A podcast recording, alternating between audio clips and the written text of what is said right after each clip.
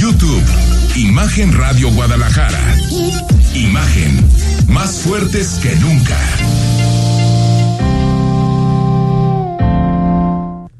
8 de la noche con 36 minutos. Gracias por continuar con nosotros en Imagen Jalisco. Y como todos los jueves, platicamos con nuestros amigos del despacho de abogados Rabinal Ruiz Cortés, Garza Alfaro Asociados.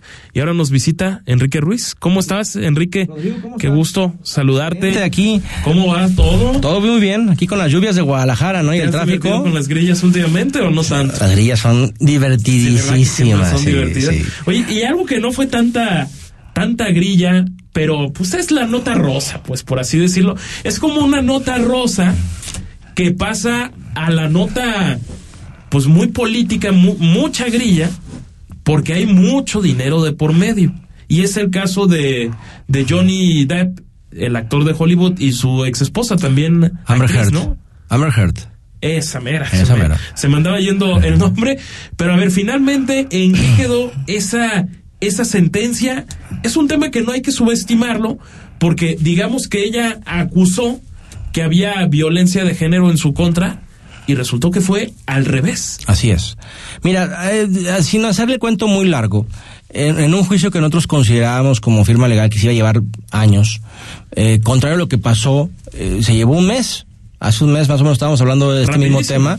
Rapidísimo, se llevó a cabo el jurado, el jurado deliberó en tres días y en tres días determinó que Johnny Depp tenía la razón de las cosas. Pero bueno, la razón de las cosas era irrefutable, Rodrigo. ¿Por qué era irrefutable? Porque los propios testimonios, las propias declaraciones que la abogada Johnny Depp le hizo hacer a Amber Heard en sus deposiciones, se dieron cuenta que era una mentirosa compulsiva.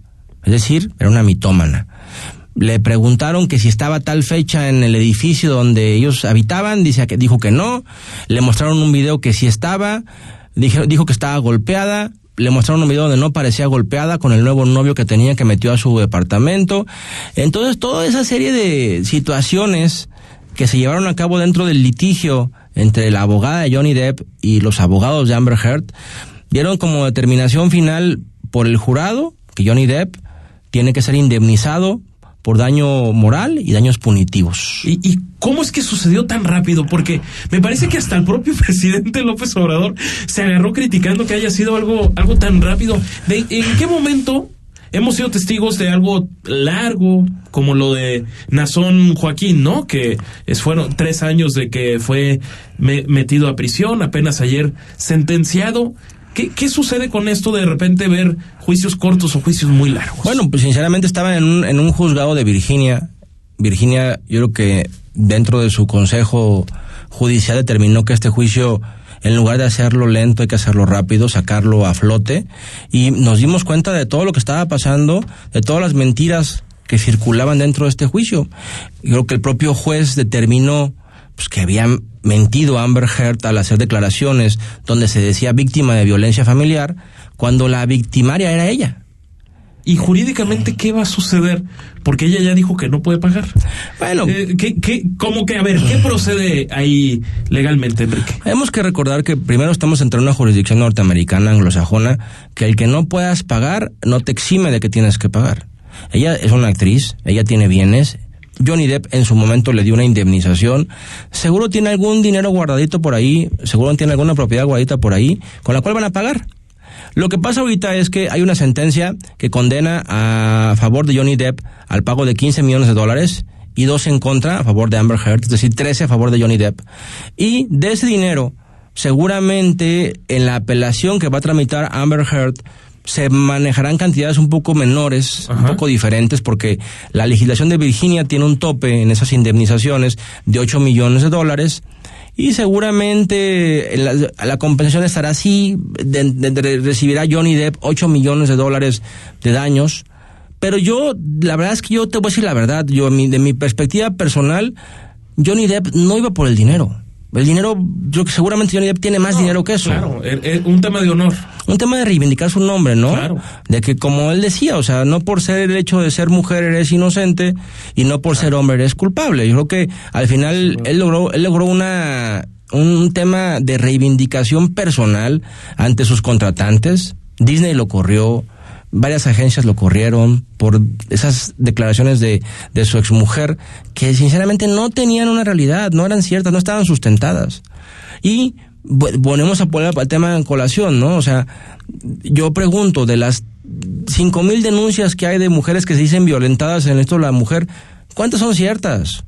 ¿Cuántas realmente son ciertas y cuántas no se usan como una estrategia legaloide para presionar un arreglo con el hombre económico? Es la mera verdad. Sí, eso es, eso es muy, muy delicado porque así como siempre hay que creerle, creo yo, a las víctimas que usualmente son, son mujeres. Hay veces que sí hay que tener prudencia porque estamos hablando de una difamación, ¿no? De, de, de, por medio y, y, todo ese tema. Pero me, me salta porque Johnny Depp también tiene que hacer una indemnización. Es menor, pero la tiene que hacer. Pues sinceramente no, no, no es culpa de él la indemnización que tiene que hacer Johnny Depp. Okay. Su abogada dio una frase en dentro del juicio que el jurado lo tomó como una posible difamación en contra de Amber Heard y le fijó dos millones de dólares de indemnización, no por una declaración de él, una declaración de su abogado que actuó en representación de él. Al final, yo creo que esa dos millones de dólares que le están poniendo él de pena es como una como una justificación, como decir, sí la hiciste mal, pero no tanto, ¿verdad? O sea, te están como un, le están un salvoconducto a Amber Heard. Una especie de pedo. Sí, yo sí lo veo. Qué, tema. Oye, y eh, en, en Estados Unidos sigue siendo un, un, un, delito, o sea, ahora sí que supongo que a nivel de estados, el tema de la difamación como tal, porque creo que en México ya no está tipificado como, como tal, ¿qué, qué sucede en, en, ese caso? No, no, no. La difamación como tal, daño moral como tal, el daño eh, funciona igual. O sea, aquí también en México ya, ya hay sentencias de la corte que han pronunciado, por ejemplo, en el caso de Mayan Pal, de, en el caso de un hotel en Quintana Roo donde un niño se electrocutó en una alberca, ya la corte se pronunció sobre los daños punitivos y los daños así. O sea, ya existen. Eh, la difamación sigue siendo un delito.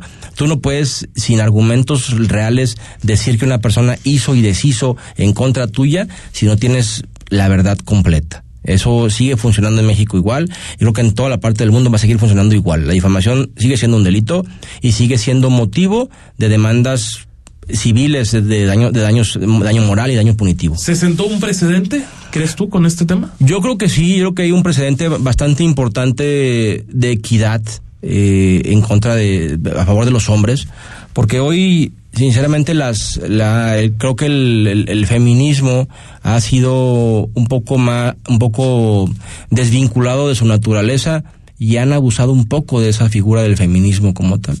Yo no estoy a favor, yo no estoy a favor de la violencia de las mujeres, claro, yo tengo dos hijas y creo que soy el principal preocupado de preocupado de, de, de, que las mujeres sean respetadas, de que pero siempre y cuando la mujer sea respetada, pues también tiene que dar ese mismo respeto, o sea, es una cuestión de igualdad, ¿no? O sea, como dice la Constitución, somos iguales ante la ley, ¿no? O sea, si tú das un respeto, vas a recibir un respeto. Y si tú difamas y sales responsable de una difamación, pues será responsable del pago de una indemnización. Y es, de lo primero que establece la Constitución Política de los Estados Unidos Mexicanos. El artículo 1, la igualdad, derecho de igualdad. Artículo 1. Así es. No necesitas más. Igual derecho de igualdad. ¿Y dónde te encontramos, querido Enrique? Pues mira, tenemos nuestra firma aquí cerquita de, de, Grupo Imagen, estamos aquí en Julián San Javier. Los teléfonos son tres veces tres, 682-9107 y tres veces tres, 682-9108. Ahí estamos a su servicio. Cualquier consulta, duda que tengan que ver con estos temas, pues con gusto los podremos atender. Gracias por acompañarnos, Enrique. Gracias, Rodrigo. Al corte en imagen.